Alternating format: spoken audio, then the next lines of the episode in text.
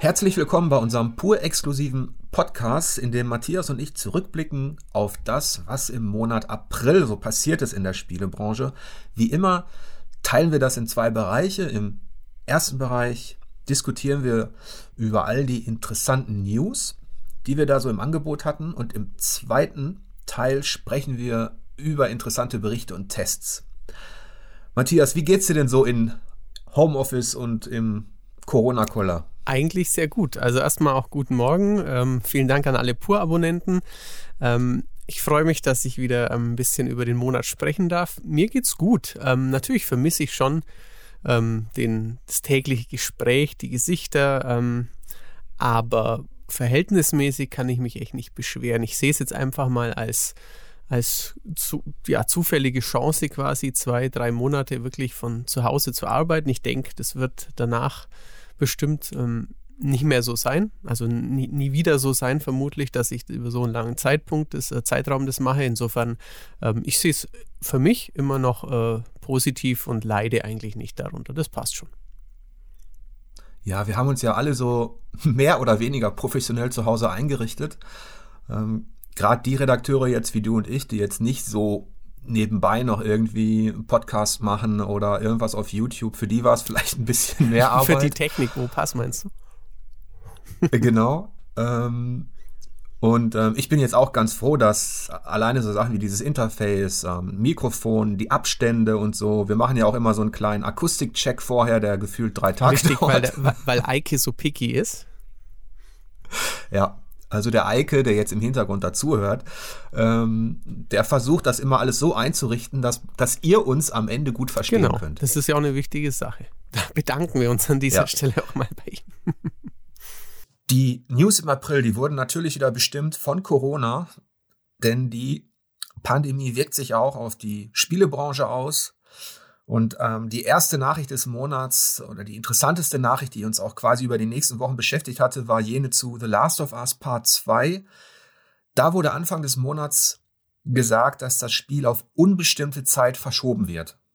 Das war eine Hausnummer auf jeden Fall. Ähm, also die, die Erklärung, wo wir gleich noch bestimmt drauf kommen, war schon ein bisschen seltsam, aber eben, also das hat mich wirklich überrascht. Irgendwie noch einen Monat, noch zwei Monate eventuell sogar, wenn ich jetzt erfahren hätte, ja, es kommt im September, zwei Monate damit vor dem Launch der neuen Konsole, da hätte ich irgendwie quasi mitarbeiten können, aber auf unbestimmte Zeit. Wir sagen erstmal nicht so richtig, warum und auch nicht so richtig, wann es denn kommt. Das fand ich schon sehr seltsam. Ja, und es war ein bisschen, wir hatten uns natürlich schon gefreut. Das ist natürlich einer der wichtigsten Titel des Jahres. Und dann war, wie du schon sagst, die Erklärung so ein bisschen diffus. Ähm, die lautete, dass aus logistischen Gründen der Release nicht möglich sei, denn Naughty Dog wollte sicher gehen, dass man in allen Regionen, in allen Ländern zur gleichen Zeit diese, diese Spielerfahrung anbieten kann. Mhm. Und ähm, aufgrund von Corona sei dies nicht möglich. Die, die gute Nachricht in der schlechten war damals, dass ähm, Naughty, Dog, Naughty Dog bestätigte, dass das Spiel aber schon fertig sei eigentlich. Richtig, ja, ganz genau. Ja, und ähm, dann ähm, ist Folgendes passiert. Wir dachten schon alle, meine Güte, jetzt kommt das vielleicht erst im Herbst. Mhm. Ähm, und damit ist es außer Welt. Und dann ähm, folgte dann seltsamerweise die Nachricht, dass es jetzt drei Wochen nach dem ursprünglich für Mai geplanten Release dann doch kommen soll. Richtig, genau. Also damit hat quasi der, der Monat so ein bisschen abgeschlossen. Davor gab es noch ganz kurz die Meldung, es wird keine Demo geben, wo ja, okay, zu welchen großen PlayStation-Titeln gibt es schon eine Demo. Also es ist jetzt nichts Überraschendes gewesen. Aber jetzt war eben quasi der, der Rausschmeißer aus dem April war dann quasi, nee, ähm, jetzt ist es doch schon bald soweit. Und ähm, Ghost of Tsushima übrigens auch ein bisschen später nur. Ja, also das hat uns schon verwundert, denn ähm, wenn man ein Spiel auf unbestimmte Zeit verschiebt und es dann drei Wochen später äh, released, dann muss ja irgendwas passiert sein. Jetzt Entweder, ist auch was passiert. ja, genau. Aber ähm, was, was sich aber nicht geändert hat, ist natürlich die Corona-Epidemie. Ähm, ähm, also diese Begründung kann es dann eigentlich nicht gewesen sein. Nein, das ist richtig, weil ähm, natürlich werden jetzt in diversen Ländern Ausgangsbeschränkungen gelockert und Co., aber zu sagen, dass ähm, doch nicht am 29. Mai, aber dafür am 19. Juni wieder Normalzustand herrsche, soweit dass Leute das in Läden überall in aller Welt kaufen können. Äh, das klingt jetzt schon ein bisschen fadenscheinig, ja. Und dann, es ist ja immer so, es gibt Gerüchte, ähm, die wir, die man zwar kommentieren kann, aber die für uns natürlich, bevor wir was faktisch wirklich analysieren können, brauchen wir wirklich eben ähm, äh, be bewiesene Dinge. Ähm, Im Zuge dieser The Last of Us Geschichte ähm, gab es dann allerdings auch ähm, diese Leaks. Ja. Ein Mitarbeiter, ein Ex-Mitarbeiter, wahrscheinlich aus dem QA-Bereich, also aus dem Bereich, ähm, wo man ein Spiel halt in seiner Entwicklungsperiode testet und Feedback gibt, mhm. also nicht aus dem leitenden Bereich. Ähm, der hat wohl äh, Dinge gespoilert, über die wir natürlich hier gar nichts sagen werden. Aber, wir haben sie uns auch, glaube ich, beide nicht angeschaut. Nee. Ähm, nee. Aber das, dadurch bekommt das Ganze natürlich auch nochmal so, so, so einen Nebengeschmack. Ja, richtig. Das, also A, denkt man natürlich, ähm, ist der Typ einfach nur durchgedreht oder sind dort die Arbeitsbedingungen wirklich jetzt so ähm, massiv, dass, dass Leute quasi sich nicht anders zu helfen wissen? Und B, natürlich fragt man sich jetzt, äh, hauen sie es jetzt doch raus, weil es eigentlich fertig ist, um äh, Schaden zu vermeiden, den so ein Leak äh, auslösen kann. Ja, es kann spielepolitische, strategische Gründe haben, warum Naughty Dog ähm, zunächst ähm, ja quasi alle Fans da draußen so ein bisschen äh, kirre macht, so nach dem Motto, wir wissen gar nicht, ob wir es diesen Sommer überhaupt noch rausbringen. Mhm. Ähm, dann der Rückzieher. Äh, das Spiel kommt drei Wochen nach dem ursprünglich geplanten Release im Mai am 19. Juni.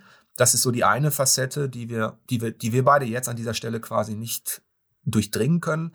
Und diese andere ähm, Geschichte, da ist die Frage, Naughty Dog war ja in den Schlagzeilen auch wegen Crunch und Co. sowie auch andere Studios in den letzten Wochen und Monaten.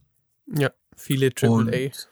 Ja, es, es, ist unterm Strich, äh, ohne dass wir es jetzt final irgendwie einordnen können, ähm, leidet das Image von Naughty Dog gerade ähm, aufgrund dieser Aktionen, die überstürzt wirken oder ähm, ja, auch die ja so ein schlechtes Licht auf das Studio werfen, das eigentlich das Vorzeigestudio bei Sony äh, über viele Jahre war. Richtig, also ich hatte eben auch das Gefühl, natürlich während der Uncharted-Phase, es haben mal Leute quasi das Studio verlassen, ist mal jemand zu einem anderen Publisher gewechselt, der dort vielleicht dann als Creative Director ähm, eine größere Möglichkeit für sich sah, aber man hatte schon eine, eine, Konstanz und nach außen hin eben eine Ruhe und wie du sagst, so eine Art Vorzeigestudio. Immer technisch tolle Titel, mal ein bisschen verschoben, klar, aber man hat nie so, so das große Rumoren gespürt, wie jetzt bei The Last of Us 2. Ähm, wir können in diesem Monatsrückblick das Thema nicht weiter vertiefen, aber zwei Dinge seien schon mal versprochen. Ähm, wir werden das weiter verfolgen, denn es gibt zwei Facetten, die wir natürlich gerne beantwortet hätten. Zum einen dieser Mitarbeiter, der ähm, Dinge verraten hat über die Story, wurde der einfach, in Anführungsstrichen, war der einfach pisst, weil er nicht bezahlt worden ist ähm, und hat das aus Rache gemacht? Oder geht es ein bisschen tiefer? Da gibt es aktuell Gerüchte. Wie gesagt, da können wir an der Stelle nicht weiter darauf eingehen, aber es gibt Gerüchte, dass es auch zu tun hat mit der Story von The Last of Us 2, ähm, die und mit einer gewissen Spaltung innerhalb von Naughty Dog, ähm, dass es konservative, sage ich mal, Strömungen gibt, die nicht damit einverstanden sind, ähm, dass in der Story das Thema ähm, Diversität und Co so stark im Vordergrund steht. Mhm. Also es kann auch sein, dass es, dass, dass wir hier ähm, ja, dass, dass es einen kulturellen Konflikt gibt. Aber an dieser Stelle wollen wir uns zunächst einmal um die anderen News des Monats April bemühen. Wir werden später darauf zurückkommen, keine Frage. Ja, auf jeden Fall mal. Wird uns bestimmt noch begleiten, ja. ja. Was ist denn sonst noch so im April passiert? Ähm, ich glaube, das Thema Resident Evil war auf jeden Fall eines. Also nicht nur der Test von Resident Evil 3, dem Remake, zu dem wir später in unser Test- und äh, Berichtüberblick kommen, ähm, sondern natürlich auch Gerüchte. Viele ja. Gerüchte zu zwei, quasi zu zwei neuen, ja, mega Resident Evil Projekten. Deswegen wurde das auch ähm, bei uns in der Community reichlich diskutiert. Ja, zum, zum einen äh, ging es um Resident Evil 8.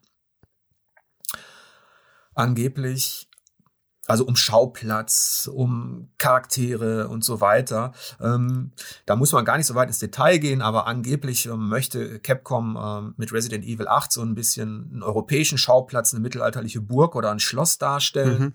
Mhm. Äh, es soll wieder in Ego-Sicht gehen. Ähm, es, es soll vielleicht auch wieder klassischere Horrorelemente über Albtraumpassagen und so weiter geben, aber das ist natürlich alles immer so ein bisschen ähm, im Trüben fischen ja, mit Vorsicht zu behandeln. Und angeblich sollte es auch äh, Resident Evil Revelations 3 zunächst werden. Aber jetzt ja. dann doch der neue große Hauptteil der Serie werden. Ja. Es ist halt aus taktischer Sicht, es ist, ist natürlich ein Resident Evil 8 das größere, stärkere Zugpferd. Klar. Ähm, Revelations war jetzt nicht unbedingt ähm, ja, so erfolgreich, auch was das Spieldesign betrifft. Ähm, nee, Habe ich das richtig. durchaus kritisch gesehen. Ähm, und der andere Teil der Gerüchte über Resident Evil betraf dann den vierten. Ganz genau. Ist ja, ähm, ich weiß nicht, ob es Heilige Kuh gut trifft, aber es ist auf jeden Fall ein, ein Titel der Mitte der 2000er, einer der einflussreichsten Spiele dieser Generation war. GameCube Release, dann auf PS2, später für quasi jede Konsole seitdem nochmal neu veröffentlicht. Natürlich ein bisschen, wenn man es heute spielt, ein bisschen ähm, altmodisch geworden, aber trotzdem ein für damalige Zeit schon sehr, sehr geiles Action-Paket auf jeden Fall ja, gewesen. Und Capcom, genau, und Pep, äh, Capcom bemerkt nicht nur, dass, dass, ähm, dass die eigenen Marken als äh, äh, Remakes funktionieren, sondern eben, dass da draußen auch viele andere gerade, das ist ja eine extreme Welle an Remastered und Remakes. Und jetzt ähm, steht halt das Gerücht im Raum, dass man auch für Resident Evil 4 so eine Rückkehr plant. Genau. Für, für mich persönlich ist das alles, geht das alles einen Ticken zu schnell ähm, bei manchen Spielen, denn dann gab es im April ja auch Crisis zum Beispiel als Remastered. Richtig, ja, genau. Das ist ja schon bestätigt worden, glaube ich. Ja, das ist so. Ja, ja, ja. da gab es ja auch den Teaser von Crytek offiziell, genau. Genau. Also die Remastered begleiten uns auch im Monat April.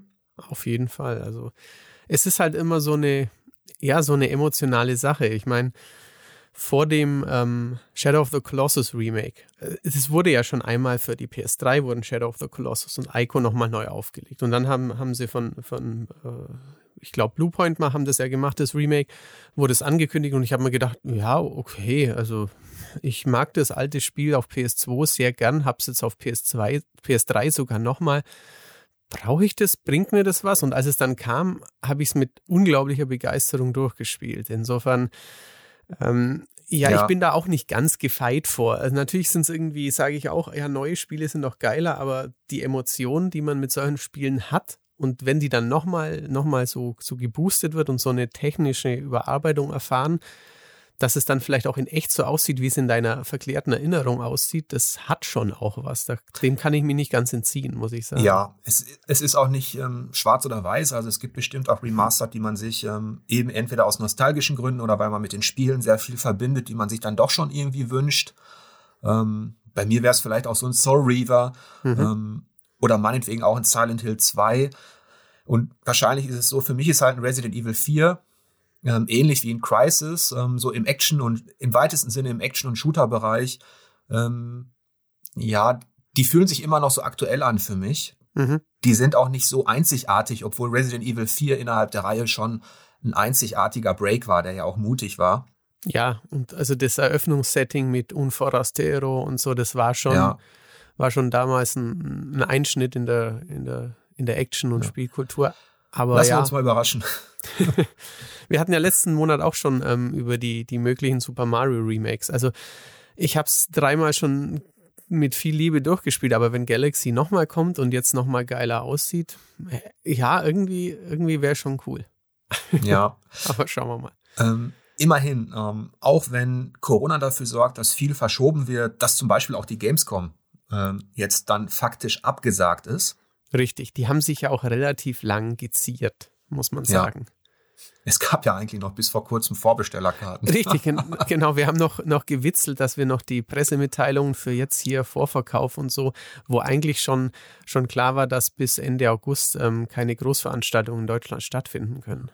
Ja, jetzt wird es ein rein digitaler Event.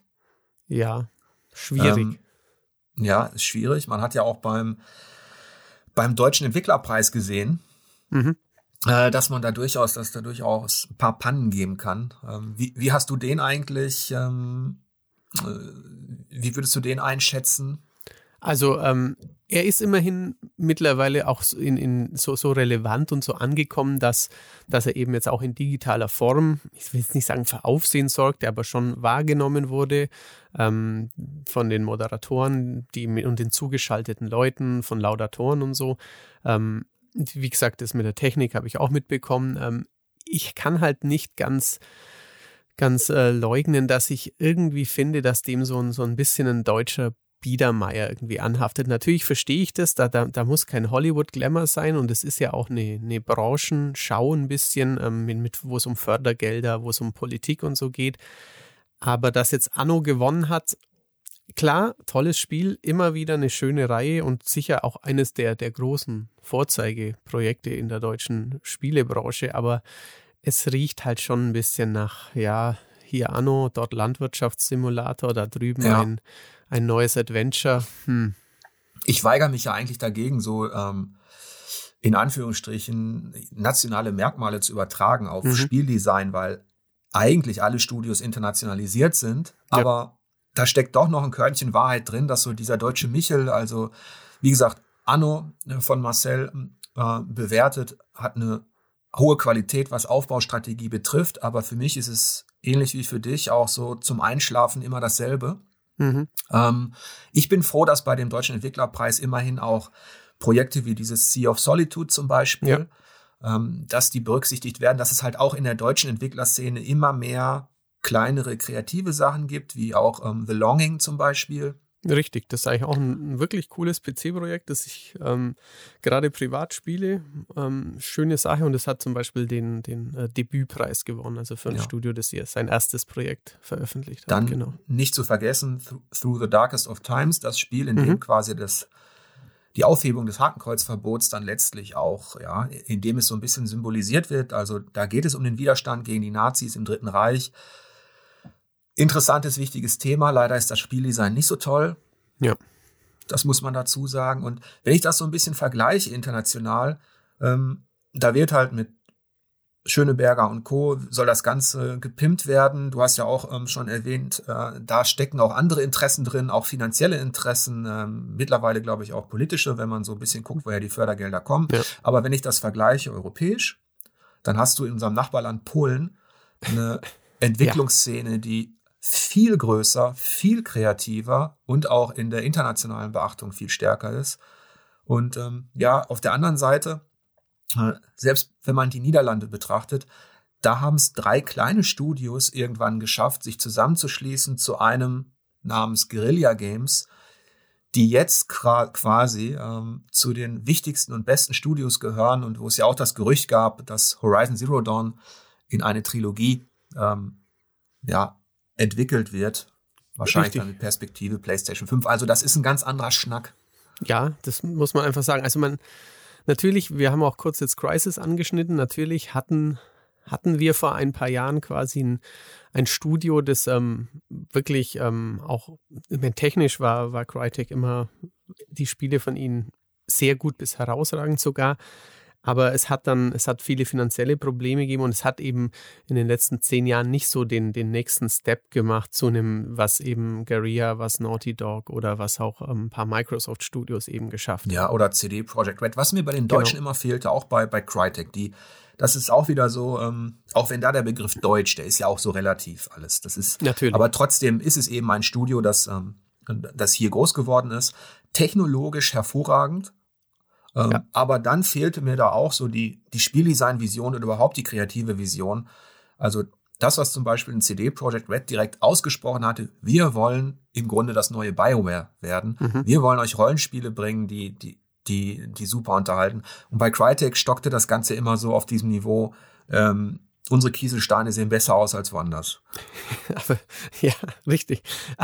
Ja, genau, das, das trifft es ganz gut. Und die sahen verdammt gut aus. Also zum richtig Beispiel gut. in Rise sahen die so, so gut aus, ja. aber ja. hat, hat er halt andere Macken, ja. Das ist ja. richtig. Aber ähm, das Schöne ist ja, dass alles so internationalisiert ist, dass man sich ja nicht so, also länger als nötig mit seinem Heimatland beschäftigen muss. Nee, also gibt ja Spiele von überall her auf jeden ja, Fall. Und ähm, selbst während der Krise, das hatte ich vorhin so ein bisschen versucht anzureißen, ähm, die für viele Verschiebungen sorgt ähm, und auch dafür, da kommen wir dann später dazu, dass im Monat April tatsächlich nicht viel Herausragendes passiert ist ähm, in den Wertungsskalen, mhm.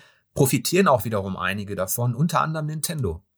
Genau. Ähm, ist jetzt irgendwie, wenn man die, die Krise und äh, Hashtag Stay at Home und sowas, wenn man darüber nachdenkt, ist es irgendwie logisch, dass ähm, Beschäftigung von Familien, dass da irgendwie Nintendo ähm, ja eine Rolle spielen kann. Und mit ihrer Hybridkonsole haben sie ja scheinbar den, den Nerv der Gesellschaft irgendwie getroffen, den Nerv der Spieler. Und ja, also ich habe ähm, mangels äh, Elektromarktbesuchen in den letzten Wochen und eineinhalb, eineinhalb Monaten schon, kann ich es nicht sagen, ob ich es, also ich habe es nicht selbst erlebt, aber die Switch scheint äh, knapp zu werden, kann man fast sagen.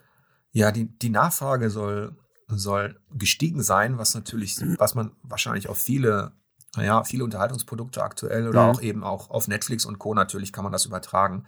Man konsumiert Medien zu Hause natürlich viel, viel länger und intensiver. Dann gab es eben noch ähm, Animal Crossing natürlich. Ja, das rennt äh, auch richtig. Also ja, was auch hier zu Hause bei uns ähm, die Immer drei noch? Frauen zumindest beschäftigt.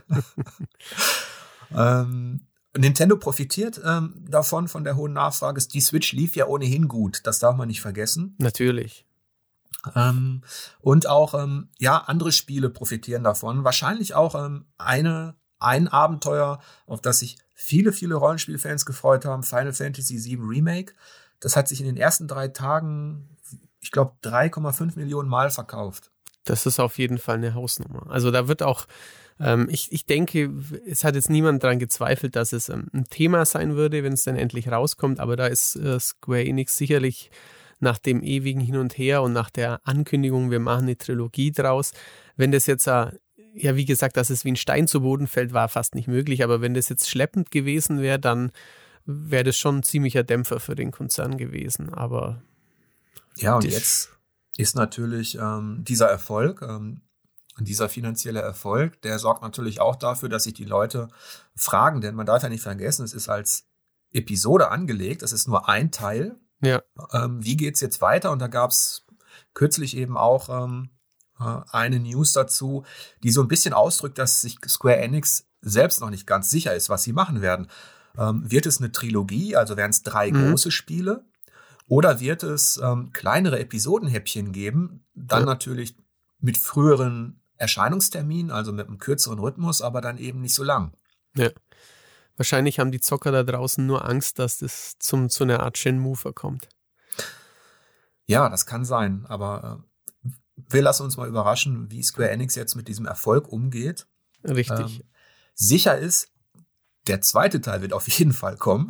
Ja, also da würde ich mir jetzt auch keine Sorgen machen. Aber natürlich. Der ist ja schon bestätigt. Ja, ja. Es ist halt jetzt die Frage eben, wie lange es dauert. Wie du sagst, wenn, es in kleineren Häppchen ist, dann kann ich vielleicht drüber nachdenken schon, keine Ahnung, wenn es super läuft, kann ich vielleicht an Weihnachten schon was bekommen oder zumindest im nächsten Frühjahr. Oder ähm, wenn die wieder so ein ja, auf Bayerisch würde man sagen, so ein Geschieß machen und sich so anstellen und so, so, so groß planen, ähm, wie es eben das ganze Projekt bisher ausgezeichnet hat, dann, keine Ahnung, mit einem Cliffhanger und dann irgendwie drei Jahre warten, bis ein, eine Episode 2 erscheint, hört sich natürlich für, wenn man Fan ist, schon schwierig an. Ja.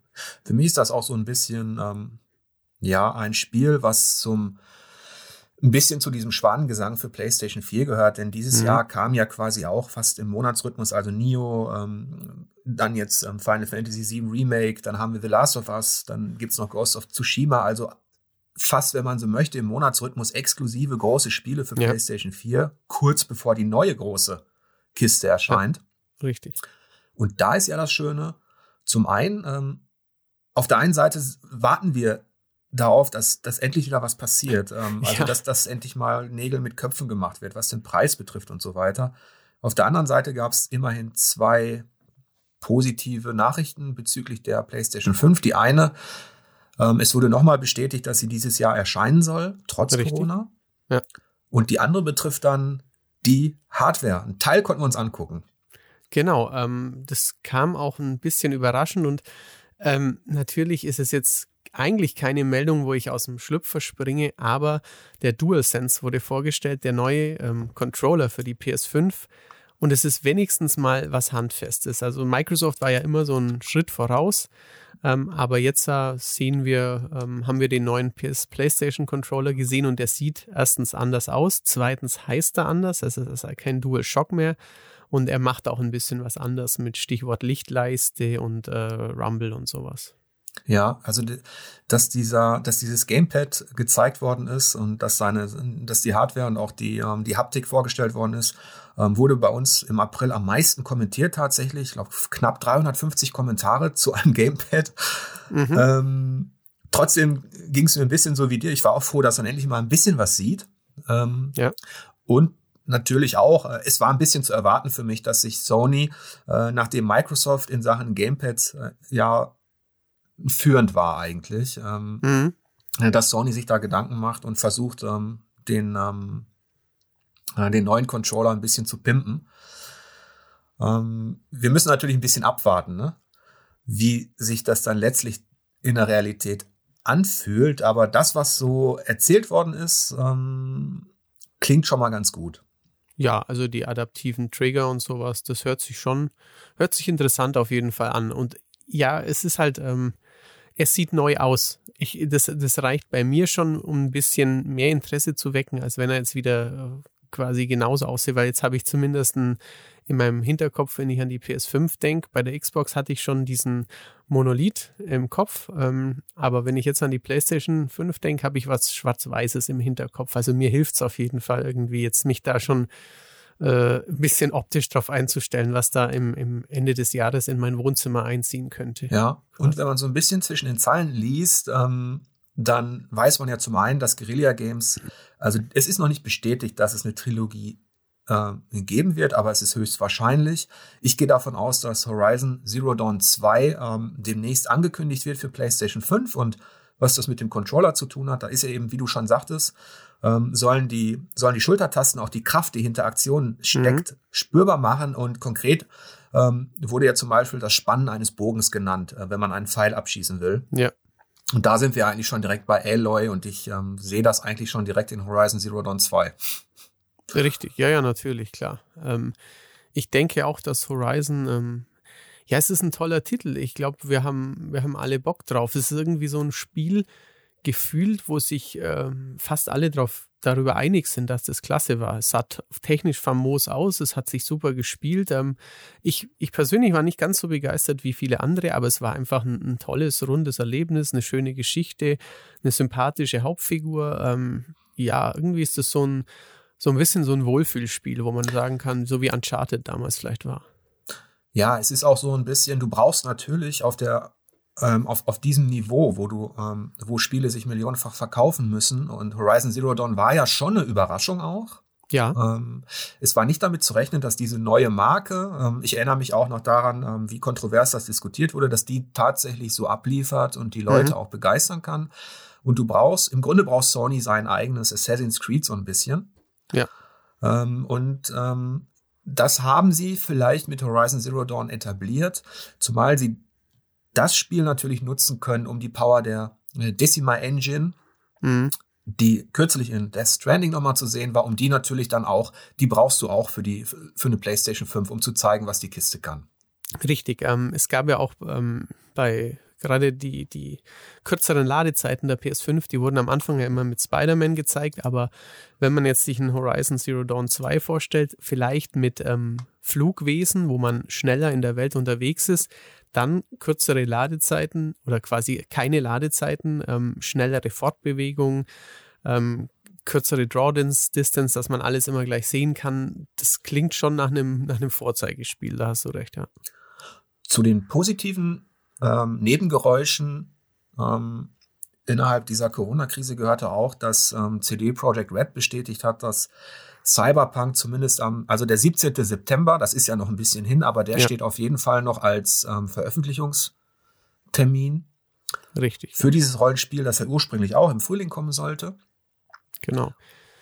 Wo aber auch die, ähm, soweit ich das gehört habe, die Community es okay aufgenommen hat oder gut aufgenommen hat sogar, dass, ähm, dass es verschoben wurde. Also da hat CD Projekt auch durch die Verschiebung schon vom Witcher und durch die ehrliche Kommunikation ähm, schon ja ein, guten, ein gutes Standing auch bei der Community erreicht, dass man, wenn die sagen, ja, wir brauchen noch länger, dann sagen irgendwie gefühlt 80 Prozent der Leute und auch halt Meinungsmacher bei, bei Portalen, bei, bei im Internet, äh, bei YouTube und Co.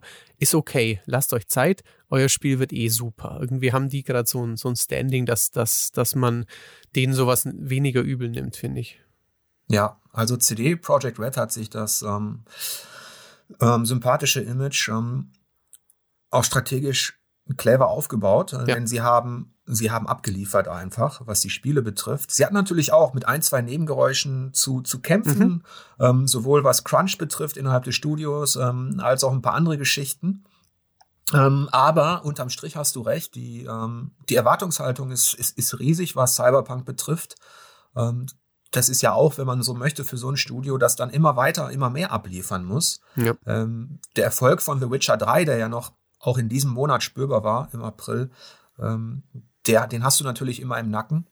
Und ähm, sie haben im Zuge dieser Bestätigung des Release-Termins aber immerhin auch gesagt, dass sie danach, nach Cyberpunk, zurückkehren werden ins Hexa-Universum. Ja, ganz genau. Das wird viele Spieler auch freuen. Übrigens, uh, The Witcher 3 für Switch hat nochmal bei dem deutschen Computerspielpreis, ich glaube, den Publikumspreis gewonnen. Insofern äh, ja, ja, da ist mit, mittlerweile, das sind so die Sachen, wo, wo ich mir dann denke, das ist dann auch ähm, eine never-ending Story, ne? Also, ja, richtig. Ähm, da ist, irgendwann da kann man es auch nicht mehr hören, dass der Witcher 3, ähm, bei, bei, aller Liebe zu diesem Rollenspiel, sind jetzt auch ein paar Jährchen vergangen und ich würde mich freuen, wenn, wenn eben auch kleinere, kreativere Projekte mehr in den Vordergrund rücken. Wir versuchen es ja bei Players. Richtig, das versuchen wir immer, das stimmt. Ja.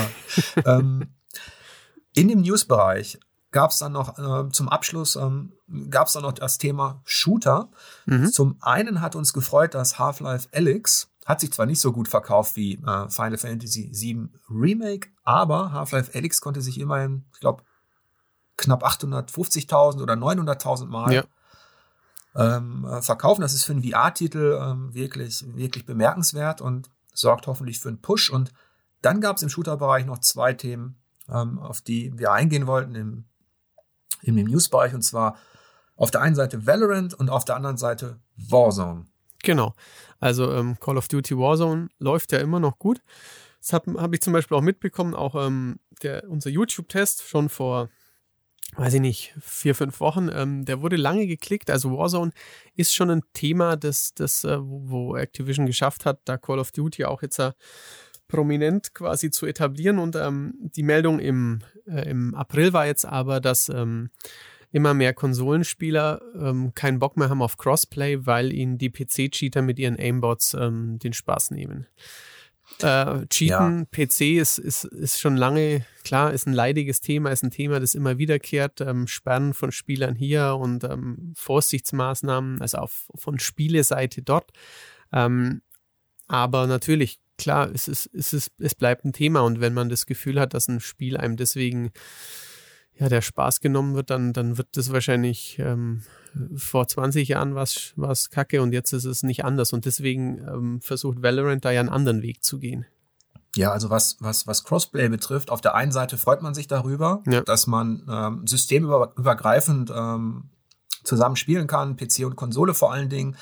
Trotzdem muss man sagen, dass bei all den Schnittmengen, die es mittlerweile gibt zwischen den Systemen, also zwischen PC und Konsole, dass fast alles auch als Multiplattform-Titel veröffentlicht wird und dass du sowohl auf der Konsole mit Tastatur und Co. unterwegs sein mhm. kannst, ja selbst auf dem iPad mittlerweile mit dem Gamepad und umgekehrt, ähm, gibt es eben doch auch noch spielkulturelle Unterschiede, ähm, die sich dann eben ähm, auch beim Cheaten zeigen. Ähm, das werden wir auch nochmal übrigens zum Thema machen, weil es ganz spannend ist eigentlich, ähm, woher das kommt und ähm, wie sich das äußert und was es da für Möglichkeiten gibt, auch alleine über, über die Hardware, also über ein Gamepad oder über Makros, die du belegen kannst. Mhm. Ähm, aber Valorant ähm, hattest du vorhin erwähnt.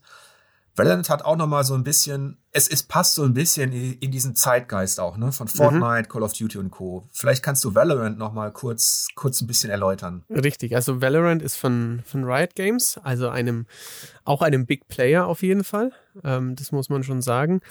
Und ähm, unser, unser Counter-Strike-Fachmann Eike hat sich das angeschaut. Ähm, ich persönlich habe es noch nicht gespielt, aber es sieht auf jeden Fall ja, es hat Potenzial auf jeden Fall, wenn ich das mir angesehen habe. Es äh, ist ver verinnerlicht, die Counter-Strike-Formel übernimmt wirklich sehr viele Details davon, die seit 20 Jahren eben hervorragend funktionieren und äh, reichert das mit magischen Elementen und so an. Also es ist auf jeden Fall ein Titel, der, der wirklich die, wo man Potenzial sehen kann, dass der in den nächsten Jahren im E-Sport ähm, ein dominantes äh, Element eben sein könnte. Und es ist auf Twitch schon ähm, ziemlich steil gegangen. Also da gibt es auf jeden Fall, ähm, könnte ein, starkes Thema in nächster Zeit werden.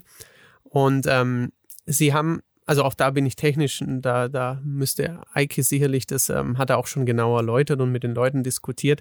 Aber sie haben halt ähm, ein System, ein Anti-Cheat-System, das schon beim Booten des Rechners startet. Und ähm, natürlich Datenschutz hier Tracker dort, natürlich ist es ein Thema, das Leute triggert, wo sie sofort sagen, ey, das kann ich nicht gebrauchen, dass euer Kackspiel hier mir schon irgendwas ins System reinpackt, wo ich es noch nicht mal spiele. Also wo wenn quasi, wenn ich das Spiel noch nicht mal gestartet habe, dass schon eure, eure Sachen da auf meinem Rechner ja. laufen. Also Anti-Cheat-Systeme sind wirklich ein weites Feld. Also da gibt es verschiedene Facetten, äh, warum man nachvollziehen kann, dass es, dass es, dass es Leute beschäftigt.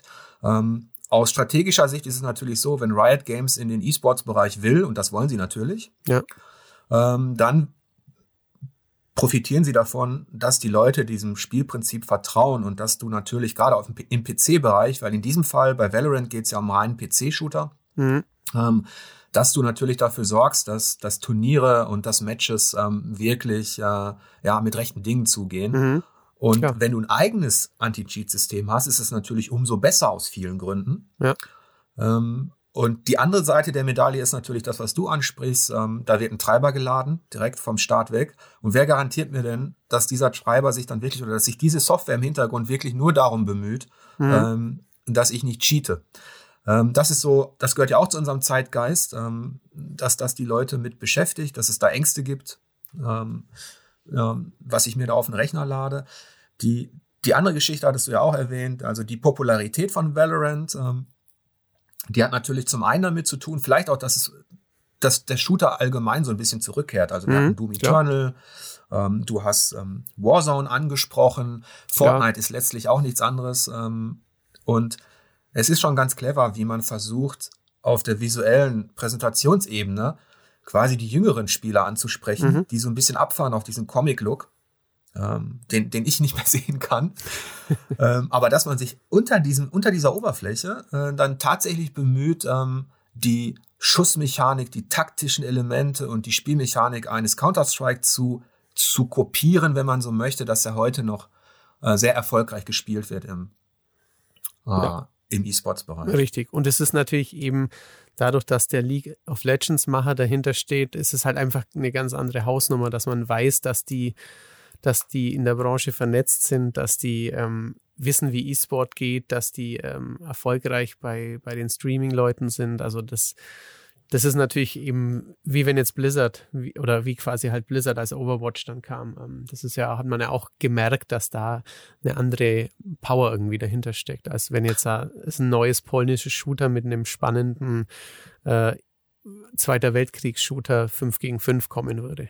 Ja, also wir sehen da auf jeden Fall gutes Potenzial in diesem ja. Titel. Wir werden das weiter beobachten und kommen damit jetzt auch zu dem, zu unserem zweiten Bereich äh, unseres Monatsrückblicks und zwar zu den, zu den Berichten. Und da wollen wir gerne starten mit unserem Spiel des Monats April. Richtig. Matthias, was haben wir denn da anzubieten? Ähm, ich habe gewonnen. genau. Ähm, ich habe Ita gespielt, ein ähm, sehr cooles Indie-Game, das leider bisher nur für PC und Switch veröffentlicht wurde, ähm, also nicht für, für die PlayStation und für die Xbox. Das haben auch einige, einige Leute in den Kommentaren gefragt. Ja, sieht voll cool aus, ähm, aber kann, was ist mit PlayStation? Ähm, Gibt es leider hier bisher, bisher keine, keine Updates zu. Vielleicht Vielleicht muss es auch ein bisschen sacken und ähm, dann, dann ein bisschen, paar, bisschen sich gut verkaufen, dass die Entwickler das dann machen können. Man hat ja gesehen, es gibt sehr viele gute Indie-Spiele, die in den letzten Jahren dann nach und nach noch für, für alle Systeme kamen. Ich Zum möchte jetzt an dieser Stelle mal einen Satz vorlesen aus deinem Test, ähm, der mich auch sehr heiß gemacht hat, muss ich sagen. Ähm, ich freue mich auch riesig drauf. Ich, ich würde es auch sehr gerne auf PlayStation 4 mhm. spielen. Aber ich lese mal einen Satz vor. Gerne. Eine wunderschöne Fantasy-Welt zwischen Zelda und Hyperlight Drifter, wo jeder Pixel Melancholie und jeder Charakter Hoffnungslosigkeit verströmt. Ja. Der hat mich, da hattest du mich. das ist schön. Also bei, bei solchen Spielen, ähm, wenn ich da den Test schreibe, versuche ich ja auch irgendwie mir Gedanken zu machen, ähm, wie, wie ich die Faszination ein bisschen rüberbringen kann. Und ähm, ich kenne das ja selber, wenn man in einem, also in einem Thema wenn man das heißt sein Hobby hat und mag, aber man kann ja nicht, man kann ja nicht alles auf dem Radar haben. Bei Spielen würde ich sagen, bin ich ganz gut dabei, weil das mein, mein Beruf ist, weil ich quasi sieben bis acht Stunden am Tag Zeit habe, mich über News, mich äh, Demos auszuprobieren, Early Access da, Kollegen, was die dort spielen. Ähm, aber bei, bei, bei den vielen Indie-Games, wo, wo ich viele wirklich ganz, ganz interessant und spannend finde, natürlich kann da nicht jeder, jeder Spieler ähm, Zeit für alles, Geld für alles haben. Und deswegen habe ich ähm, mir hier eben überlegt, wie kann ich ähm, den Leuten kurz, kurz und knackig schon am Anfang vermitteln, was jetzt ich hier laber, was überhaupt nicht kurz und knackig ist, ähm, dass, dass das Spiel mich irgendwie gepackt hat, dass es ähm, mich an andere Lieblingsspiele von mir erinnert hat. Und ähm, sowohl Hyperlight Drifter mit seiner wirklich sehr, sehr schönen Pixelwelt, ist auch ein spannendes Indie-Spiel, ähm, als auch Zelda plus dann eben so die Melancholie, die Hoffnungslosigkeit, die Leere der Welt aus, aus einem äh, Ueda-Spiel, das hat mich da schon, fand ich eine sehr schöne, sehr schöne Melange aus ähm, verschiedenen Dingen, die ich eben mag. Ja, es, es ist ja auch immer so, wir, wir besprechen Spiele, ähm, wir versuchen auch den Geist der Spiele so ein bisschen einzufangen in Worten. Ähm, und wir wissen aber ganz genau, da draußen sind natürlich Leute auch einfach nur interessiert an der fucking Spielmechanik. Äh, ja, was muss ich denn da machen? Ähm, da, das versuchen wir auch zu erläutern, aber ich finde, die, da, wo, wo wir auch ein bisschen dafür da sind, ist zu versuchen, zumindest auch mal mit einer, mit einer Metapher oder mit einem Vergleich, ähm, ja, die Essenz des Spiels so zu verkürzen, dass auf der anderen Seite des, also dass bei dem Leser, der eventuell ähnliche Erfahrungen hat, dass es sofort funkt. Genau, ähm, das, das, das mag ich eben auch wenn ich andere Sachen wie, keine Ahnung, man, man kennt ja schon, schon seit Jahren, wenn dir dieses, diese CD gefällt, dann könnte dir auch das gefallen, was irgendwelche Roboter und Algorithmen machen. Aber natürlich, ähm, wenn ich Fan von der und der Metalband bin, dann könnte, dann, ein Kumpel sagt mir, versuch doch das, das klingt so ähnlich wie die oder die haben die gleiche Energie, ähm, dann, dann kann einem das natürlich helfen, neue Lieblinge zu, zu, zu finden. Und Ita hat mir wirklich ausgesprochen gut gefallen. Es ist, wie ich gerade schon gesagt habe, eigentlich so ein bisschen Pixel-Zelda. Ähm, isometrische Perspektive, man läuft mit so einem kleinen Mädchen durch eine ähm, ziemlich äh, schön, schöne, aber doch etwas leere, verzweifelte, trostlose Welt. Und ähm, es gibt eigentlich keine Gegner im Spiel, bis auf Bossgegner. Da kann man natürlich jetzt sagen, ah, Dark Souls, aber es gab halt gerade im Indie-Bereich auch mit Titan Souls ähm, schon ein Spiel vor ein paar Jahren, das das auch so gemacht hat. Und ähm, hier ist es ganz witzig, weil sie eben diese Bosskämpfe ziemlich ähm, hektisch und wild so ein bisschen mit Bullet Hell Shooter Elementen inszenieren. Also ich fand es eine eine sehr schöne, sehr schöne Angelegenheit. Mir hat es wirklich ja, gut gefallen. Auf jeden Fall steckt unheimlich viel an Assoziationen, ähm, auch an atmosphärischen ja. Assoziationen in diesem Spiel. Du erwähnst ja auch noch Ico und Shadow of the Colossus, mhm. ähm, dann halt ähm, Twin Stick und Co., dann Zelda. Also ich kann euch nur empfehlen, also ich freue mich richtig drauf. Ich habe noch nicht angefangen zu spielen. Ähm, ich würde mich sehr freuen, wenn es auch noch umgesetzt wird für für ähm, PlayStation 4 und Xbox mhm. One. Ähm, das können wir euch wirklich empfehlen. Das ist unser Spiel des Monats April. Ähm, da freuen wir uns richtig drauf. Andererseits kann man sagen, es hatte auch wenig Konkurrenz. Ähm, also es hatte wenig Konkurrenz in hohen Wertungen. Also man muss ja. sagen, diesen Monat, es gab vier, fünf Spiele, die richtige ja richtige Brocken waren. Das Resident Evil 3 Remake sollte man auch nicht vergessen. Das kam am 3. April raus, ist jetzt auch schon wieder ein paar Wochen her, aber auch noch ein Aprilspiel. Ähm, ein richtig gutes Actionspiel, hat auch Micha ähm, gut bewertet mit 82 Punkten. Ja, wobei, wobei ich da ähm, äh, sagen muss, ähm, ich bin ja auch ähm, ich mag Resident Evil, ich habe alle, alle Teile gespielt und begleite die Serie gerne, obwohl sie wirklich stagnierte und dann auch abfiel. Also die letzten mhm. äh, Teile 6 und 5, die, von denen brauche ich kein Remastered. Ähm, aber Resident Evil 3 zum Beispiel hat auch nochmal gut abgeschnitten.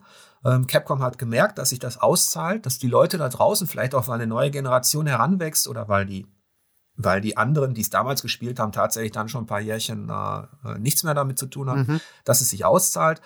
Ich fand Resident Evil 3 immer den, den schwächsten Teil der alten Resis, aber nichtsdestotrotz hat es eben, ähm, gehört es immer noch, ähm, ja, zu den richtig, richtig guten Survival-Horror-Sachen. Ja, richtig. Und natürlich, wenn du sagst von Konkurrenz, ähm, es gab die Konkurrenz Final Fantasy VII. Das hat halt nur einen guten 80er bei uns bekommen, weil, ähm, weil Ben sich halt doch an einigen Elementen gestört hat. Und ja. auch an der, an der, Geschichte ein bisschen, wenn ich das richtig ähm, überschlagen habe. Aber also natürlich war Final Fantasy vom, vom Namen her der, der dominante Release im, im April. Also das ähm, ja, hat, ich, nur, hat nur weniger bekommen bei uns als ITA. Ja, wir, wir, wir, wissen ja, ähm, wir beide haben jetzt, können da jetzt nicht so ins Detail gehen, weil wir Final Fantasy VII Remake noch nicht gespielt haben. Ähm, aber wie immer bei uns ist es so, Ben hat, hat sehr, sehr gut seinen, seinen Standpunkt also mhm. Dargelegt, wie er an dieses Remake rangeht. Und ähm, er hat schon gesagt, dass er dass er jetzt nicht mit der Nost Nostalgiebrille rangeht, also mit dieser totalen Euphorie, hurra, es kommt endlich wieder, mhm. es war sowieso schon das beste Spiel aller Zeiten, sondern eben auch mit einer, mit einer, ich sag mal, mit einer, ähm, mit einer gewissen Distanz, die mit einbezieht, dass in all den Jahren ja auch schon viel passiert ist. Mhm. Also ja. Spieldesign hat sich entwickelt, Storytelling hat sich entwickelt. Ähm, und Square Enix hat ja auch von Anfang an gesagt, wir versuchen das Ganze zu modernisieren. Mhm. Und da fand ich ganz gut, dass Ben ähm, mit im, also den ganzen Kontext der, des Spieldesigns mit einbezogen hat und ähm, letztlich hat das dazu geführt, dass es eben, dass er eben auch einige Dinge aufdeckte, die heutzutage einfach ja. altmodisch wirken oder einfach nicht mehr mithalten können. Mhm, richtig, ja, das stimmt. Ähm, es konnte bei uns eben kein Award gewinnen, aber es ist natürlich trotzdem ein gutes Rollenspiel ja. äh, geworden. Ähm, und dass wir das auch in, in der Redaktion von anderen Redakteuren natürlich weiter ähm, gespielt worden ist. Aber es hat halt einfach nicht so begeistern können wie, wie Anno dazu mal. Das ist richtig, ja, genau. Ähm, ein recht ähnlich gelagerter Titel, ähm, der auch diesen Monat kam, der auch eine sehr ähnliche gute Wertung bekommen hat, war Trials of Mana. Ähm, das äh, ist dann noch ein, ein, Stück mehr JRPG, also ein bisschen mehr Nische, aber ähm, nicht nur haben den, den Test auch viele Leute angeschaut und ähm, gelesen und kommentiert, sondern es ist, wenn man Secret of Mana, Super Nintendo, das ist natürlich auch gleich wieder ein, ein Trigger an das gute, alte, ähm, schöne Rollenspiel. Und ähm, das war auf jeden Fall auch noch ein, ein guter, äh, spannender Release in dem Monat. Ja, dazu vielleicht ähm, auch was, ähm, ja, was so ähm, die redaktionelle ähm, Positionierung angeht. Also ich bin ganz froh, dass Jens bei uns die JRPGs so bespricht, dass wir da relativ ausführlich sind, auch wenn man, wenn man eben sagen muss, dass die, dass die, dass das Interesse daran eben sich, dass es schon eine Nische ist. Ja. Und dass es da viele Titel gibt, die, die wirklich eher wenige Leute noch interessieren. Und ähm, ich bin auch ganz froh, weil du musst halt, es, es gibt da so viele Veröffentlichungen in so einem Staccato. Also du hast, kannst im Grunde jede Woche, hat man das Gefühl, könnten wir ein JRPG testen. Richtig, also ein Atelier oder ein äh, Trails of the Colds Blue ja. Sea. und, und das ist auch so dieses japanische Phänomen. Ähm, aus meiner Perspektive stagnieren diese, das ist jetzt zwar eine oberflächliche Betrachtung, aber so, wenn ich das jetzt vergleiche mit, mit, mit, mit anderen Genres, stagniert da sehr viel. Mhm ähm, kreative Ausnahmeprojekte mal herausgenommen. Ähm, und wir müssen uns als Redaktion immer wieder fragen, wie viele, wie viele von diesen Ateliers und so weiter besprechen wir eigentlich noch in Zukunft? Ähm, weil wir eben auch nicht mehr so viele Ressourcen haben. Ja, und sie sind einfach, sie, diese Spiele haben einfach ein bisschen das Problem, dass sie viel zeitaufwendiger sind. Also man, man muss einfach in der Redaktion manchmal sagen oder abwägen, ähm, ob, es auf Dauer quasi, wie du sagst, ob es, ähm, ob es halt sich ein bisschen rechnet. Bei einem Indie-Spiel, wo ich weiß, das schauen auch nicht so viele Leute vielleicht an, aber ich bin drei Stunden damit beschäftigt, mit dem reinen Spielen.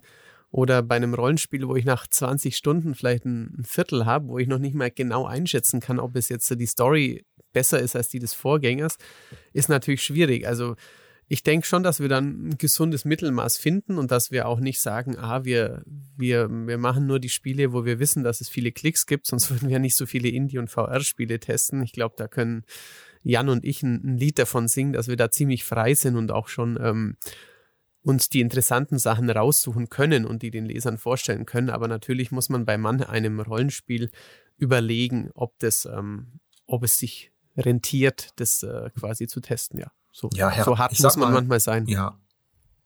So herausragende ähm, Spiele wie jetzt Persona 5 zum Beispiel, das ja als in, in der Royal Edition auch noch mhm. Ende März erschien. Das hat bei uns ja äh, nicht ohne Grund ähm, 92 Prozent bekommen.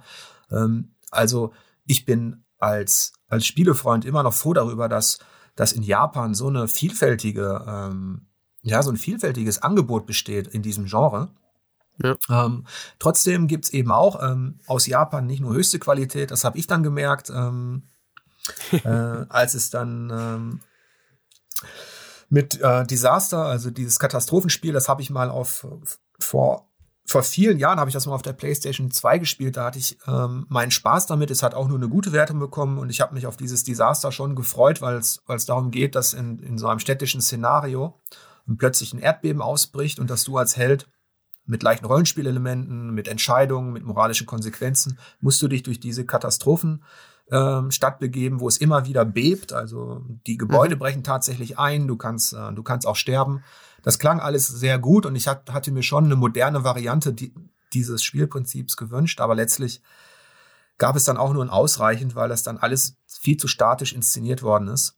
Ja, zumal um, eigentlich das Spiel auch eine spannende Geschichte hatte, weil ähm, ursprünglich war diese Serie, die du ja angesprochen hast, mal von Irem. Ähm, dann äh, sollte es 2000, ich glaube, 11 schon, ähm, als das große ähm, Beben, der Tsunami, die Fukushima-Katastrophe in Japan war, ähm, sollte es rauskommen. Ähm, ja, richtig, Februar 2011. Und ja. Ähm, dann hat sich ewig verschoben und ist dann halt auf die nächste ja. Konsolengeneration gerutscht. Ja. Und jetzt genau, ist es irgendwann rausgekommen und wirkt nicht mehr so ganz so frisch irgendwie. Ja, vier Jahre war es weg von der Bildfläche, sollte für PS3 ja. erscheinen und wurde dann eben angekündigt. Ähm, und so gab es im April schon einige Ernüchterungen. Also im April haben wir öfter mal ausreichend gezückt. Richtig, ja. Auch ähm, im Bleeding Edge, das schon ähm, in der letzten Märzwoche rauskam, das wir erst im April aus Zeitgründen besprechen konnten das hat auch äh, kräftig auf den Sack bekommen, kann man ja, fast da war's, es, das war vielleicht keine große Überraschung, weil wir irgendwie ja. hatten wir schon das Gefühl, dass das nicht abliefern wird. Irgendwie hatte jeder bei der Ankündigung so, ja, ähm, Ninja Theory gehört jetzt zu Microsoft und was kommt als erstes? Ja, so ein äh, bunter Comic, MOBA, Klopper-Dingens. Also irgendwie war man da, war man da schon ein bisschen skeptisch, obwohl, das sollte man vielleicht nicht vergessen, Ninja Theory, bevor sie diese ganzen ähm, PS3 und äh, ja, dann mittlerweile auch äh, Hellblade und so hatten, also diese guten Spiele, wirklich guten Spiele, hatten sie auch Kung Fu Chaos für die erste Xbox. Das war auch so ja. ein Multiplayer-Klopper, der ging schon auch ein bisschen in die Richtung. Ja. Aber Bleeding Edge hat halt von vorn bis hinten hatte, hatte man den Eindruck, ja, kann man schon machen, aber das ist nicht das, was wir uns von Ninja Theory erhoffen. Ja, und wir haben ja auch extra, das ist ja auch so, so gehen wir meist vor.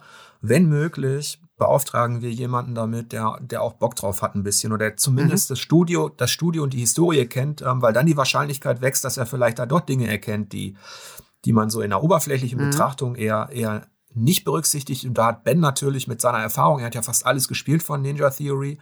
Ähm, er findet die, das Spieldesign-Konzept eigentlich auch gut, nur in diesem Fall ging es eben nicht um eine Charakterzeichnung oder um etwas ähnliches, sondern wirklich um Kampf pur. Und mhm. ähm, dass selbst Ben so ernüchtert war, ist dann schon bezeichnend gewesen. Ja. Zumal Ben ja auch wirklich viel kompetitiven Multiplayer und so spielt und Koop-Multiplayer. Also der, der mag nicht nur Ninja, Ninja Theory, sondern der äh, duelliert sich auch gern online. Insofern, ja, vertraue ich da seinem Urteil quasi blind und äh, ja. lasse es trotz Game Pass äh, erstmal in der Cloud liegen. Ja, und dann mussten wir fast notgedrungen, weil, weil ja vieles Prominente verschoben worden ist, das im Frühling kommen sollte, äh, mussten wir fast notgedrungen auch tatsächlich ähm, Spieletests, die wir sonst vielleicht nicht so auf der Uhr hatten. Also du hast, glaube ich, Snaky Bus gemacht. ja, das sah dann, ganz lustig dann aus. Wir aber Vibed, also ja. Ja, da war, war also, ein bisschen, also ähm, Grand Blue Fantasy Versus war ein gutes Beat'em Up. Lies Beneath war ein äh, gutes VR-Spiel, Quiplash war ein, gut, ein wirklich gutes ähm, Partyspiel. Ähm, also es gab wirklich viele ordentliche Spiele, aber natürlich auch du hattest mit Cards im Zweiten Weltkrieg taktischen Spaß.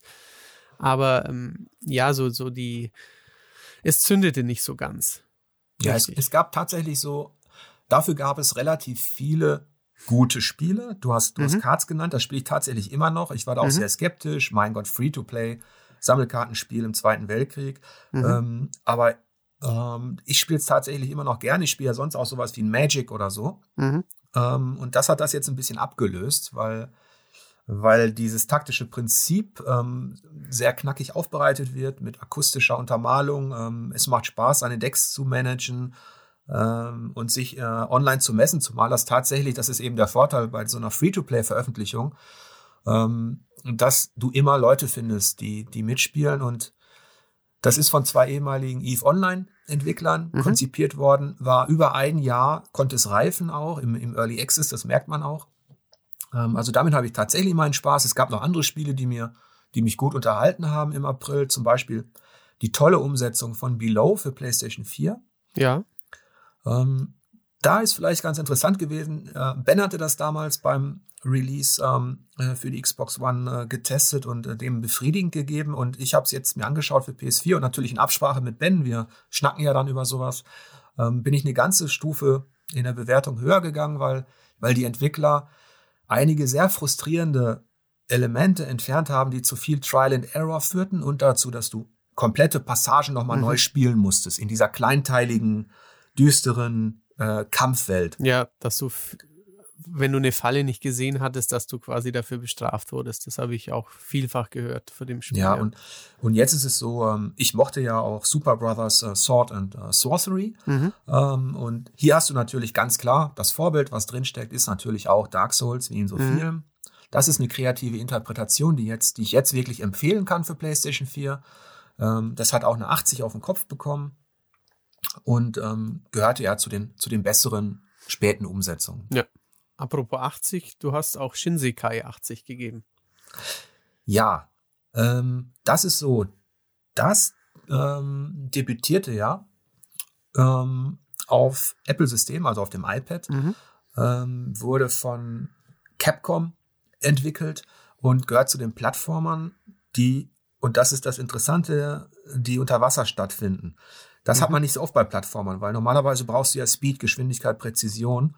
Ähm, du willst von A nach B kommen, ähm, du musst sehr präzise abspringen und so weiter. Ähm, hier haben, haben sie sehr schön die Trägheit ähm, mhm. dieses Unterwasserszenarios abgebildet, indem du halt wirklich das Gefühl hast, auch in den Animationen, dass der sich schwerfällig unter Wasser Schritt für Schritt bewegt, dass er wenn er klettern muss, dass es ihm wirklich Kraft kostet. Und mhm. du, du, hast natürlich auch so diese Widerstände mit Greifhaken und Co., dass nicht alles so ganz präzise funktioniert. Ähm, es hat auch eine gute, äh, eine gute Bewertung gekommen, bekommen für Switch. Ähm, ist es jetzt umgesetzt worden und ist ja auch interessant, ne, dass sich diese ganzen Anbieter, die früher geschlossene Systeme waren, also mhm. Nintendo war ein geschlossenes System, ähm, Apple-Spiele waren eigentlich ein geschlossenes System, dass diese Grenzen verschwimmen immer mehr und plötzlich kommt so ein, ich sag's jetzt mal böswillig, so ein Mobile-Plattformer, mhm. erscheint auf Switch und vielleicht auch demnächst, keine Ahnung, für PlayStation 4 oder, oder so, was ich mir wünschen würde. Mhm. Ähm, also die Qualitäten haben sich schon ein bisschen verschoben. Man kann da nicht mehr so immer so ganz klar trennen zwischen das ist bloß Mobile Game Quatsch und das ist hier ein richtiger Plattformer für Konsolen. Ja, richtig. Ähm, deswegen habe ich mir ja auch äh, Sky angeschaut. Das neue ja. Spiel der Journey-Macher, das auch ewig lang in Entwicklung war, ähm, frühe Beta-Phase für, für iOS, ähm, kam dann eben auch zuerst für Apple-Plattformen und kommt in diesem Jahr für Switch. Und da freue ich mich, ähm, obwohl ich es jetzt schon auf, äh, auf Android gespielt habe, auch riesig drauf, es dann nochmal zu spielen.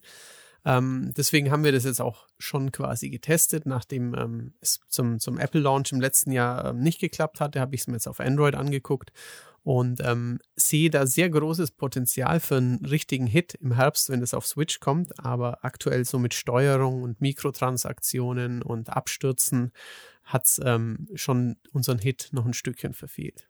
Ja, das ist ja auch bezeichnend. Also ähm, ähm, wir beide, wir lieben ja Journey. Mhm.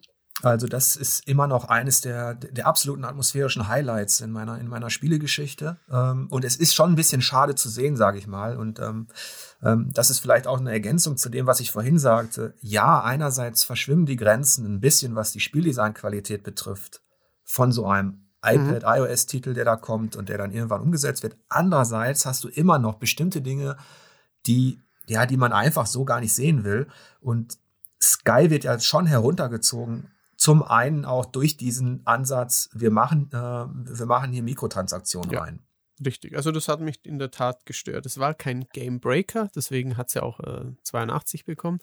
Aber es war auf jeden Fall so, dass ich mich um ein, also dass ich mich in meiner Entspannung und in meinem Eintauchen in der Spielwelt gestört fühlte und immer wieder ähm, mir doch gesagt wurde, ja, ähm, es wurde jetzt nicht gesagt, du kannst äh, da und da nicht hin, wenn du nichts kaufst, aber es war doch eindeutig, ja, ähm, du hast nur so und so wenig Kerzen, obwohl du es jetzt schon fünf Stunden gespielt hast, aber du könntest ja auch welche kaufen, wenn du diese ganzen Items und Outfits und so haben willst. Also das war schon ein bisschen, bisschen unangenehm. Und eigentlich finde ich, es, es passte nicht zu einem, zu einem Studio wie, wie Journey, dass sie nee. es auf diese Weise also wie, wie That Game Company, die eigentlich halt wirklich das, das virtuelle Erleben, diese non-kommunikative Multiplayer, alles ist hübsch und artsy, da passt es irgendwie nicht so gut dazu, das, ich. Das passt überhaupt nicht, finde ich. Es wäre viel schöner gewesen, wenn man hätte sagen können, der geistige Nachfolger zu Journey erscheint ähm, zu einem festen Preis, ohne diesen ganzen Echt Echtgeld-Transaktionsscheiß oder irgendwas freischaltbares, mhm. erscheint auch auf großen Bildschirmen. Nur gehört dazu eben auch die wirtschaftliche Komponente ähm, scheinbar konnte das Game Company ähm, eben Sony oder keine Ahnung nicht so überzeugen davon, dass es, äh, dass, dass es da entwickelt wird oder vielleicht hatte Apple einfach auch die im Vorfeld dieser Entwicklung die, die best, das bessere Angebot gemacht. Ja. Ähm, wir wissen es nicht ganz genau, aber diese strategischen Entscheidungen spielen rein und ich finde es immer, immer schade, wenn dann solche Vertriebsgründe im Spieldesign ja wenn die, wenn die bemerkbar werden. Das ist immer schade, dass das. Ja. Ja. Aber mal abwarten, wie es dann auf Switch performt. Ähm. Genau. Ich äh, drei, drei Titel würde ich gerne noch ganz kurz quasi so in den, in den April quetschen, weil die alle ähm, eine, eine Erwähnung verdient haben. Einmal sehr unprominent von äh, Maya besprochen, das Adventure The Procession to Calvary. Ja, auf Ein, jeden Fall. Also es sieht, sieht hinreißend aus. Ähm, so eine Mischung aus äh, ja, Renaissance-Bildern und gleichzeitig Monty Python, skurrilem Humor. Ähm, war auch wirklich ein gutes Spiel mit kreativen Rätseln wohl. Ähm, das ist äh, für, für PC bisher erschienen. Kommt vielleicht irgendwann noch für Konsole, das weiß ich nicht, aber ähm, das ist ein, ein schönes, ein, ein, schöner, ja, ein schönes kleines Highlight gewesen. Das hat mir gut gefallen. Ja, ich bin überhaupt froh, dass Maya die ja bei uns Social Media macht, ähm, dass sie, dass sie immer mal wieder Zeit findet, ähm, so kleine kreative Adventure zu besprechen. Dazu gehört ja auch im weitesten Sinne The Longing, das hatten wir mhm. schon erwähnt. Beim Deutschen Entwicklerpreis spielte das ja auch eine Rolle. Genau. Ähm, und dieses ähm, The Procession to Calvary ähm, ist auch so ein, so ein, so ein Kleinod. Ja. Ähm, wo die Kulisse halt eine besondere Rolle spielt, wo einfach jemand was ausprobiert, ähm, und was auch wieder demonstriert, dass man eben auch über das Visuelle oder die Ästhetik eines Spiels eben auch Zeichen setzen kann. Definitiv, ja. Also es, ist, es funktioniert einfach so. So wie bei, ähm, bei Rock of Ages, das zum Beispiel auch sehr skurril aussieht, einfach von den chilenischen Entwicklern, ähm, die sich halt einfach mit, ja, mit Strömungen der Kunst immer auseinandersetzen, die da ähm, von Surrealismus bis hin zu ja, allen anderen möglichen Dingen äh, Sachen einbauen. Das hat mir hier auch gut gefallen. Ganz was anderes ist natürlich ein Gears Tactics. Das kam auch diesen Monat raus und ähm, ja, war auch gut. Würde ich auf jeden ja, Fall sagen. Also, also ich habe es nicht gespielt, aber es hat eine gute Wertung abgestaubt. Ja, das passt ja in die, in die, in die Tradition von XCOM und Co. Also die Rundentaktik erlebte ja auch ein, ein kleines Revival, ähm, möchte man meinen. Und ja. ähm, zwar konnte Gears jetzt da nicht so einschlagen wie Anno dazu mal im Shooter-Bereich. Mhm. Ich erinnere mich noch, dass ich das auch noch abgefeiert hatte mit Platin. ich auch ähm, damals. Aber es ist, es, es ist auf jeden Fall äh, ein richtig gutes Taktikspiel äh, geworden, ähm, in dem die Inszenierung natürlich auch der King ist. Ähm, ja. Gleichzeitig kam auch ähm, überraschend für uns relativ frühzeitig angekündigt XCOM Chimera Squad. Mhm. Das hatten wir jetzt auch noch im Test. Das hat nicht so gut abgeschnitten wie Gears, aber in derselben Kategorie, also gut. Ähm, also da gibt's einiges zu zocken aktuell. Ähm, Gerade auch Steam ist voll mit dem Bereich Taktik und Strategie. Also ja, da gibt's wirklich sehr, sehr viel. Wenn, wenn man dann als Spieler auch noch irgendwie Early Access-Titel mit reinnimmt in sein Interessengebiet, dann passiert da schon sehr, sehr viel. Ich spiele ja. übrigens gerade Streets of Rage 4. Ähm, das ist auch so ein, ein Must-Have von mir gewesen in diesem Jahr. Ähm, wenn, also aktuell, ich habe es noch lange noch nicht durch, ähm, aber wenn, wenn ihr diesen Podcast hört, dann gibt es den Test wahrscheinlich auch schon online und ist auch richtig gut geworden. Das kann ich, so viel kann ich schon mal dazu sagen jetzt. Genau. Ja, und was uns halt, ähm, wir bieten ja für, für euch, für, für, für Pur-Abonnenten ähm, den Wunschtest an, äh, wo wir 20 Titel reinziehen. Äh, meist schauen Matthias und ich, äh, wir nehmen uns ein bisschen Zeit und gehen dann die Release-Listen durch und auch was die Redakteure vielleicht noch so auf Halde haben und versuchen da so ein Paket draus zu schnüren mit 20 Titeln. Ähm, jetzt denkt ihr euch sicher, mein Gott, jetzt habt ihr so viel Kleinkram besprochen, da kann doch nicht noch viel mehr rausgekommen sein, aber da täuscht ihr euch. Ja. Also da, ähm, da ist auch nicht, nicht nur Murks drin, definitiv nicht. Da sind Spiele drin, die nicht jeder kennt, die vielleicht ein bisschen unterm Radar laufen, die aber schon äh, es verdient hätten, äh, auf unserer Plattform stattzufinden, ja. Ja, also das, das finde ich auch immer wichtig. Also ich freue mich immer, selbst wenn der Titel da nicht abliefert, wenn wir ihn, also wenn wir ihn im Archiv haben, vor allem wenn er auf Anhieb neugierig macht. Und zwar läuft man ja immer Gefahr als Redakteur, wenn man, wenn man neugierig ist und sagt, ja, möchte ich gerne machen und man investiert ein, zwei Stunden, dann ist man eigentlich auch schon so weit, dass man sagen kann, dann test es bitte. Ja, das ist richtig, ja. Oder dann geh halt den Schritt weiter und spiel noch weiter. So ging es mir auch mit Help Will Come Tomorrow, ähm, dass die russische Revolution thematisiert, ähm, mhm. aber im Genre Survival und Crafting. Da hatte ich irgendwie Bock drauf, weil dieses Thema erzählerisch nirgendwo stattfand und ähm, weil ich es ganz cool fand, dass man die verschiedenen politischen Strömungen, also Royalisten, Kommunisten, mhm. äh, Soldaten und so weiter, Sozialisten, das äh, polnische Team wollte das alles so ein bisschen abbilden. Und da hatte ich richtig Bock drauf und wurde dann beim Spielen so richtig ernüchtert, weil es so frustrierend war, diese Trial-and-Error-Schleife. Ähm, sowas wird uns immer begegnen. Also, dass wir auf dem Portal dann eben auch die Titel besprechen, die vielleicht eher potenzielle Wunschtests sind oder Nice-to-Have-Titel.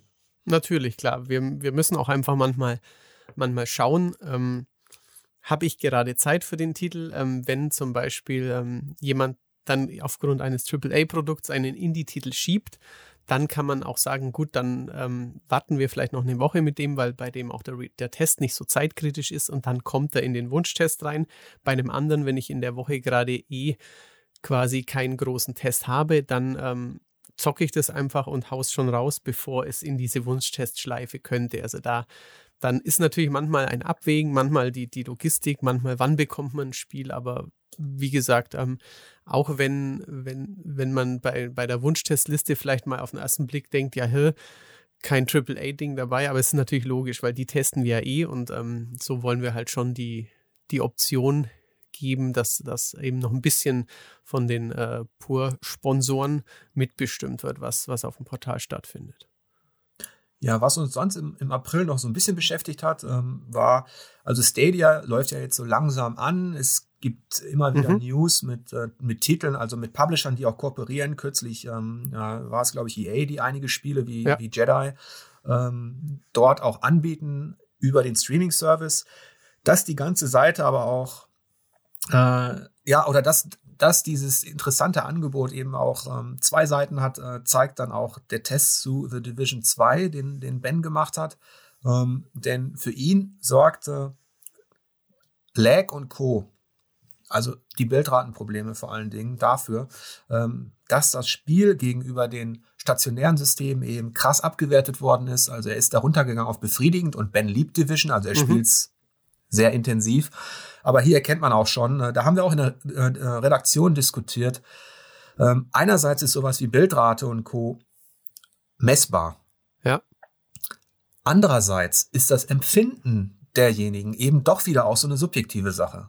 Klar, also es ist schwierig. Eine, eine rein objektive Darstellung ist da einfach schwierig, ja. Ja, von daher hat, hat Ben bei The Division 2 eben klare Abstriche äh, äh, gemacht und ähm, ist da wirklich auch befriedigend runtergegangen. Ähm, ansonsten, was würdest du sagen, wäre noch erwähnenswert an Berichten im, im April vielleicht?